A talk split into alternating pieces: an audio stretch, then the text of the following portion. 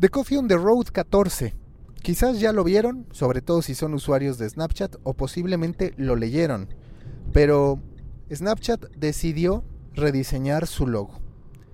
En términos simples podríamos decir que se trató de un cambio menor. ¿Por qué digo que menor? Porque el fantasmita sigue ahí en exactamente la misma posición y el cuadro amarillo, el fondo amarillo, sigue ahí.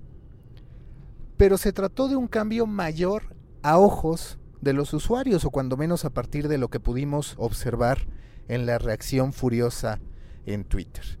¿Qué fue lo que hizo Snapchat? Simplemente hizo más grueso el borde, el contorno del fantasmita característico. ¿Y eso a qué lleva? A que rompa con la gran mayoría de diseño de iconos de apps que sobre todo se ha impuesto a partir de Apple. Muchos usuarios, de hecho, cuando se quejan de esta modificación, dicen que en efecto parece una app hecha para Android, que no estuviera pensada para dispositivos iOS. Otros dicen que parece que usaron un marcador sobre el fantasmita y que parece hecho por un niño de primaria.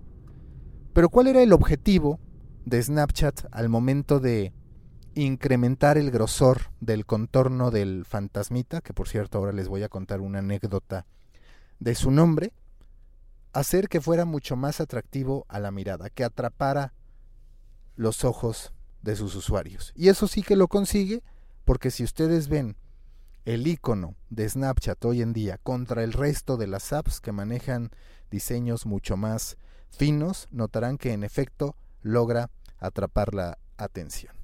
¿Qué podemos aprender o qué lección deja esto?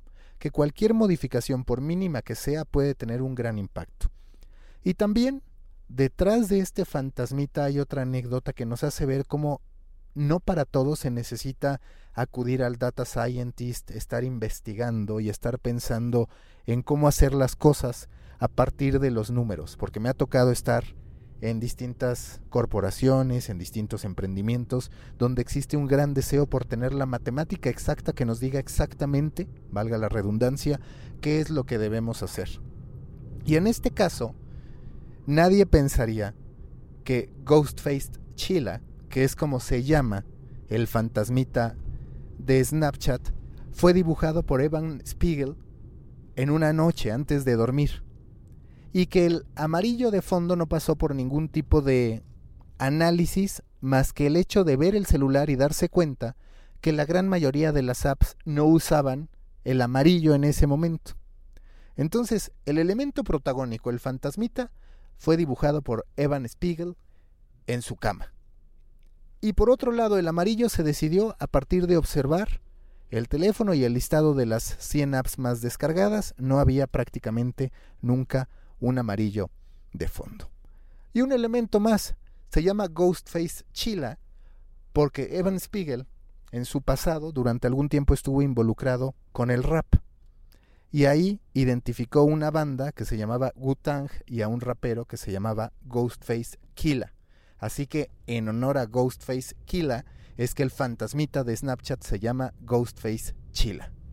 Muy simple, no hizo falta ningún data scientist, no tuvieron que pasar el logo por una serie de análisis científicos para poder determinar si valía la pena o no lo que estaban haciendo, simplemente lo lanzaron y Snapchat, pese a todas las críticas, pese a todos los cuestionamientos que pueda haber en torno a su futuro, más allá de que lograra los 203 millones que les conté en el último trimestre, ahí está la muestra cualquier elemento, por simple que sea, merece toda la atención.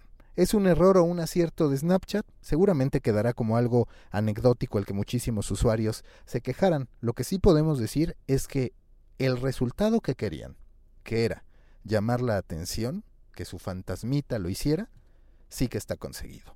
Los invito a estar en el grupo de Proyecto Morona. Hoy ya somos más de 310 miembros y así vamos creciendo. Cada que llega un nuevo episodio de On the Road les puedo contar el crecimiento. Además de que ya todos los On the Road también tienen una entrada en el sitio con información adicional. Por ejemplo, les voy a compartir estas historias donde Evan Spiegel cuenta el origen del famoso fantasmita Ghostface Chila.